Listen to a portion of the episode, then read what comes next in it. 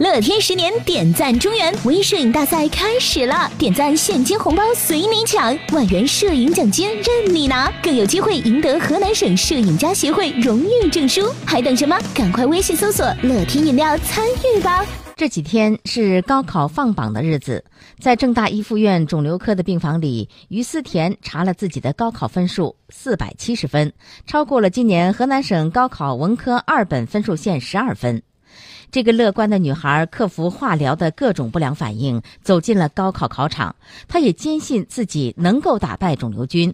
在郑大一附院肿瘤科的病房里，记者见到了于思甜。因为一直在做化疗，这个只有十九岁的小姑娘头发已经掉光，但是说起话来，脸上始终是带着微笑。就连医生都说，我是他见过的最平静的一个病人。于思田是洛阳新安县人。今年四月，当他和自己的双胞胎哥哥一起在为高考做最后的冲刺时，高考的体检结果却给了全家人一记惊雷。就是体检的时候检查出来，本身自己也一点感觉都没有。经过专家会诊，思甜最终被确诊为腺泡软组织肉瘤，并且已经出现了肺部转移。医生建议化疗。思甜和哥哥即将上大学，妹妹上高中，姐姐在外打工，父母都是农民工。高昂的医药费对于这个只有微薄经济收入的家庭来说，无疑是雪上加霜。父亲于西营，大姐上学时候贷款了还没还完呢。一个月的收入大概有多少？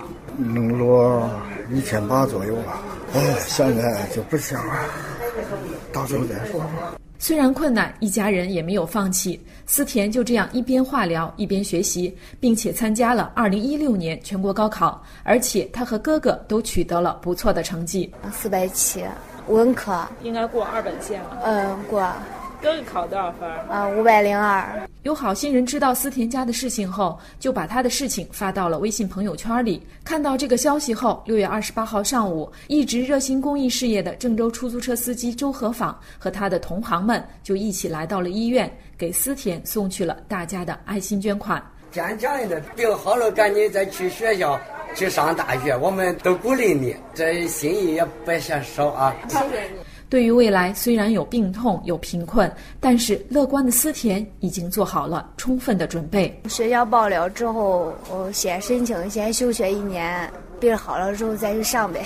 我从来都没想过这病会治不了，没就没想过。